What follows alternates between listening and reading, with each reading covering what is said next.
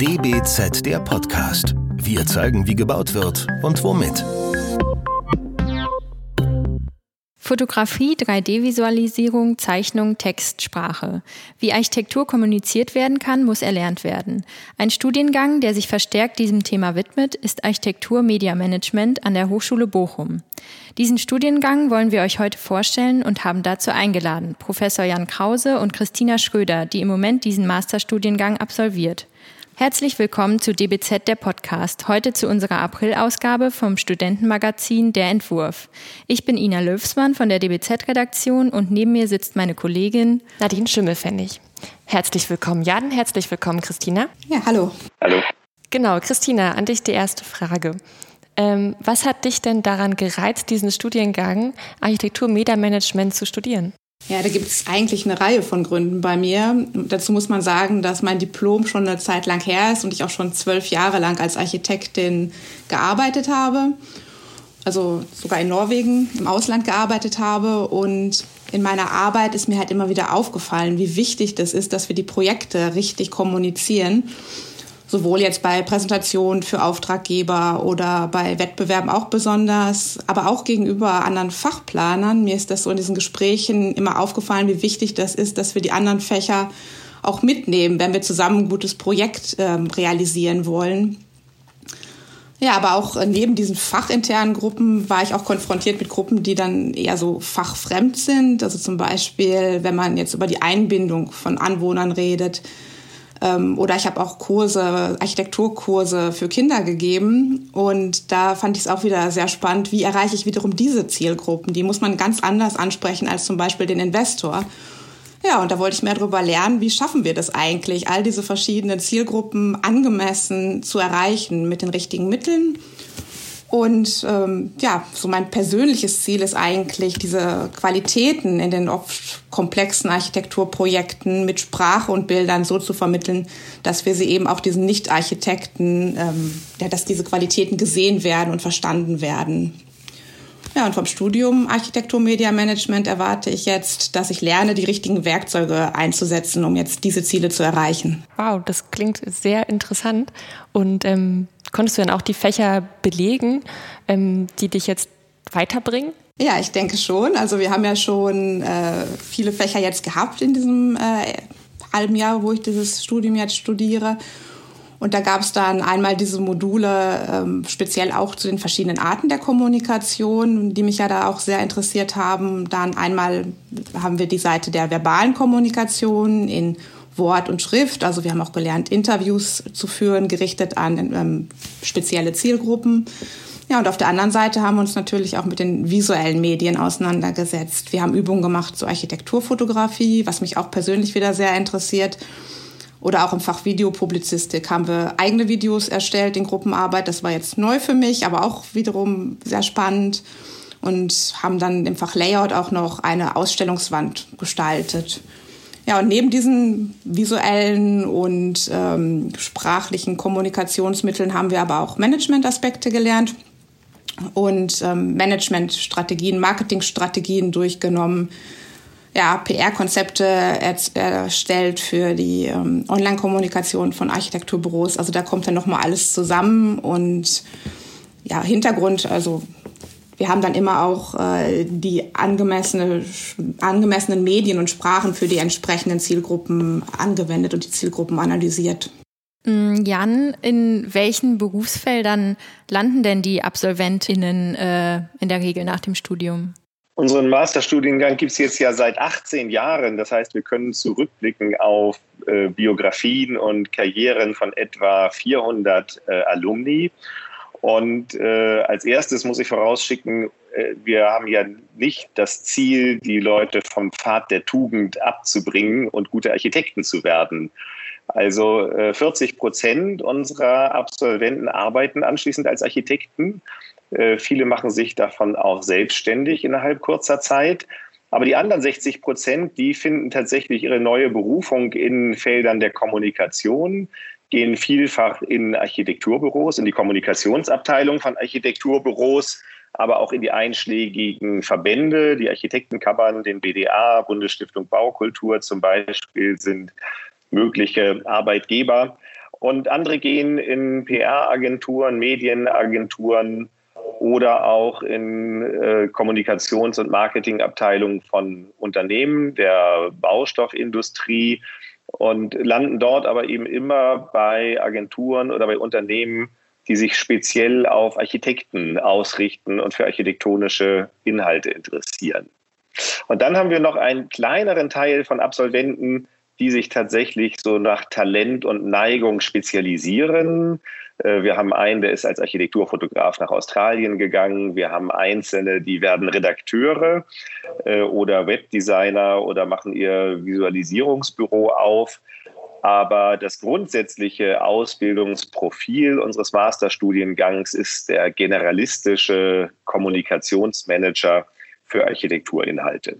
Okay, und ähm, du sagst ja gerade, dass es diesen Studiengang jetzt seit 18 Jahren gibt. Ähm, was war denn damals so die, äh, der Anlass für die Gründung eines solchen Studiengangs? Das war ja vor meiner Zeit. Ich bin dazugekommen, als der Studiengang ein Jahr bereits lief. Im zweiten Jahr wurde dann die Professur ausgeschrieben. Äh, ich glaube, es gab zwei Anlässe. Der eine Anlass war ein formaler. Nach dem Bologna-Prozess wurde beschlossen, dass äh, die Studiengänge umgestellt werden vom Diplom auf Bachelor und Master. Und da war es für die Fachhochschule in Bochum eine tolle Chance, einen Masterabschluss anzubieten und damit einen universitätsvergleichbaren Abschluss zu haben. Das war vielleicht die Motivation so auf formaler Ebene.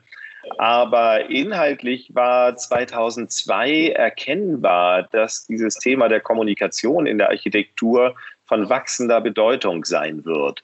Und äh, das Ganze startete 2002 mit einem großen Gründungssymposium in Bochum, wo Akteure der Architekturkommunikation und Baukulturvermittlung eingeladen wurden, nicht nur aus Deutschland, auch aus äh, den Niederlanden, aus Österreich, um so einen Blick über die Grenzen zu werfen und zu sehen, was kann man von dort eigentlich lernen. Und es war erkennbar, dass das nicht nur ein Thema ist für die drei Buchstabenbüros oder die Büros mit 100 und mehr Mitarbeitern, sondern dass das eine große Relevanz hat für den Planungsalltag eines jeden Architekten. Und das hat sich dann tatsächlich über diese 20, über diese 18 Jahre äh, bestätigt. Äh, wir sind jetzt im 19. Jahrgang wir erleben, dass wir heute mehr Jobangebote auf speziell diesem Feld äh, bekommen, als wir überhaupt Absolventen haben. Äh, ganz konkret, ich kann das ganz aktuell berichten, ich kriege pro Woche eine Anfrage, die speziell an unseren Masterstudiengang gerichtet ist. Habt ihr jemand, der Architektur kann und Kommunikation? Das heißt, hochgerechnet aufs Jahr sind das 50 Jobangebote, die jetzt nur uns direkt erreichen. Das sind noch nicht mal die, die auf den einschlägigen Kanälen äh, publiziert werden. Und dafür haben wir jedes Jahr so 20 bis 25 Absolventen im Angebot. Und entsprechend groß ist auch die Nachfrage unter den Studieninteressierten an diesem einjährigen kompakten Master, der einen spezialisiert, um entweder seine Fähigkeiten als Architekt äh, besser zu entwickeln und sich als Architekt besser zu positionieren oder tatsächlich seine neue Berufung in der Kommunikation zu finden. Genau, du meintest gerade schon, ein Jahr lang dauert dieser Studiengang. Das heißt, ähm, es gibt auch keine Semesterferien, das sollte man dazu wissen. Ähm, und genau, jetzt würde ich gerne wissen, in diesem einem Jahr, so, was ist so ein Projekt, an dem ihr arbeitet? Christina, vielleicht an dich. Ja, wir haben ja diese Module, die ich vorhin schon beschrieben habe, wo, wo wir schon einiges gelernt haben, dann konkret eigentlich in zwei Projekten umgesetzt. Und das eine ist halt eine Ausstellung mit dem Titel Defragmentation in der BDA-Galerie in Berlin. Und das andere ein Symposium am EDIS Network Campus das jetzt am kommenden Freitag stattfindet, allerdings nicht wie geplant vor Ort, sondern jetzt digital stattfindet. Und die ähm, Ausstellung ist am 20. Februar auch digital erstmal äh, geöffnet worden. Wir hoffen aber, da, da sie bis äh, April noch steht, dass man vielleicht auch noch mal vor Ort äh, sie besuchen kann. Ja, und die Inhalte jetzt der Ausstellung, dabei haben wir uns vier zentralen Formaten bzw. Orten des Architekturstudiums gewidmet, dem Studio, der Werkstatt, der Bibliothek und der Exkursion. Ja, und wir haben uns gefragt, wie verändern sich eigentlich gerade diese Orte in dieser Zeit der digitalen Transformation? Wie fügt sich eigentlich die äh, im Moment fragmentierte Lehre später wieder zu einem Ganzen zusammen? Und was fehlt uns eigentlich? Welche Dimensionen fehlen uns? Aber was ähm, lernen wir halt auch an neuen Möglichkeiten und was für ein verändertes Nutzerverhalten gibt es? Ja, und als Resultat haben wir, wie gesagt, diese Ausstellung und neben den Exponaten, die wir dort ausstellen, gibt es auch eine eigene Podcast-Reihe, bei der wir dann auch nochmal Lehrende und Studierende der Architekturlehre zu diesen Themen dann interviewen. Und bei der Umsetzung waren wir dann in Teams eingeteilt. Ähm, wir hatten unterschiedliche Aufgabenschwerpunkte wie Social Media, PR, Fundraising, Exponatemanagement, Dokumentation. Ja, wir haben aber auch selber Modelle gebaut, die wir ausstellen und ähm, ja, haben, haben dann in den Gruppen eng zusammengearbeitet, mussten aber auch immer wieder gucken, dass wir uns halt mit den anderen Gruppen auch äh, austauschen, damit dann am Ende ein wirklich stimmiges Konzept äh, entsteht. Ja. Ja, stellen wir das schwierig vor, ähm, dieses Thema digitale Lehre ähm, greifbar in einer Ausstellung darzustellen. So, wie habt ihr das gemacht? Was, was genau äh, zeigt ihr denn da? Ähm, soll ich jetzt antworten oder? Wer von uns beiden? Wer möchte? Also ich kann noch mal sagen, dass wir auf jeden Fall diese Podcast-Reihe, die äh, ist natürlich sehr wichtig in diesem äh, in dieser Ausstellung auch, weil da natürlich auch Antworten gegeben werden von den Professoren, die im Moment äh, in der digitalen Lehre tätig sind unter anderem. Aber wir zeigen auch, wie wir selber in der digitalen Welt uns gerade bewegen. Wir zeigen die Räume, in denen wir studieren, die ja an ganz verschiedenen Orten sind. Wir zeigen diese Zimmer und, und bauen da Skulpturen, eine Skulptur draus oder zeigen Projektionen von unseren Zimmern, wo wir gerade studieren, auch als Projektion an den Wänden und das immer wieder als Fragmente, die sich dann zu einem Ganzen zusammenfügen. Vielleicht kann ich das äh, kurz ergänzen, weil das Podcast als Format einer Ausstellung ist ja etwas ungewöhnlich. Äh, Hintergrund ist, äh, im Lauf der Zeit mussten wir ja die Planung immer wieder anpassen und verändern, weil sich die Rahmenbedingungen ständig verändert haben. Und äh, irgendwann war klar, dass äh, die Ausstellung zumindest für einen bestimmten Zeitraum nicht begehbar sein wird. Und dann haben wir gesagt, wenn die Besucher nicht zur Ausstellung kommen können, dann muss eben die Ausstellung zu den Besuchern kommen, in diesem Fall ins Ohr. Und deswegen gibt es auf der Schaufensterscheibe der Galerie so kleine NFC-Tags, die man sich abscannen kann mit seinem Smartphone. Und dann hat man wenigstens die Inhalte, wenn auch noch nicht das Visuelle. Wir hoffen dann, äh, die Ausstellung baut sich jetzt erst auf. Wir haben gesagt, diese fragmentierte Lehre, die wollen wir auch konzeptionell in die Ausstellung übertragen und haben das Prinzip der Ausstellung eigentlich umgedreht, die Materialisierung und Realisierung der Ausstellung umgedreht. Äh, zur Vernissage äh, gab es nur erste Fragmente der Ausstellung. Woche für Woche kommen jetzt Elemente dazu, neue Bilder, neue Exponate und neue Podcasts.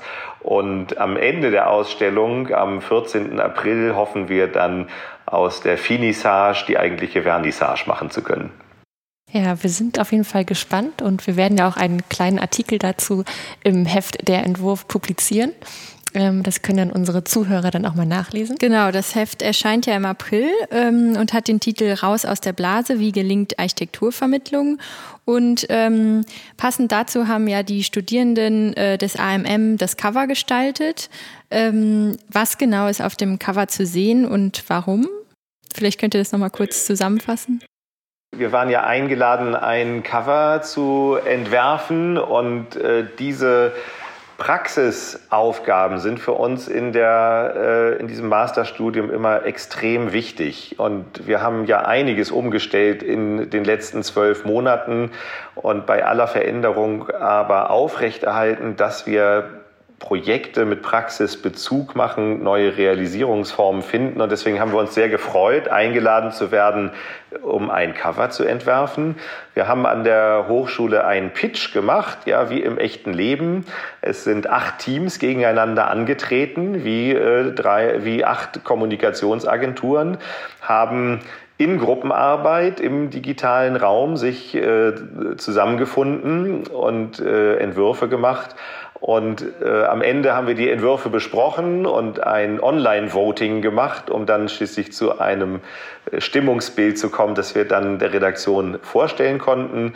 Das jetzt von der Redaktion ausgewählte Cover äh, zeigt äh, eigentlich Kommunikation auf das Minimum reduziert, ja, nämlich auf vier Begriffe, nämlich die Frage, ist das noch Kommunikation? Und äh, aus, mit diesen vier Begriffen und dieser Fragestellung soll sozusagen die Neugier geweckt werden und das ganze Spektrum eröffnet werden, das sich dann im Heft wiederfindet. Die Titelseite ist also sozusagen das unbeschriebene Blatt mit dieser einen Frage, die eigentlich alles umfasst.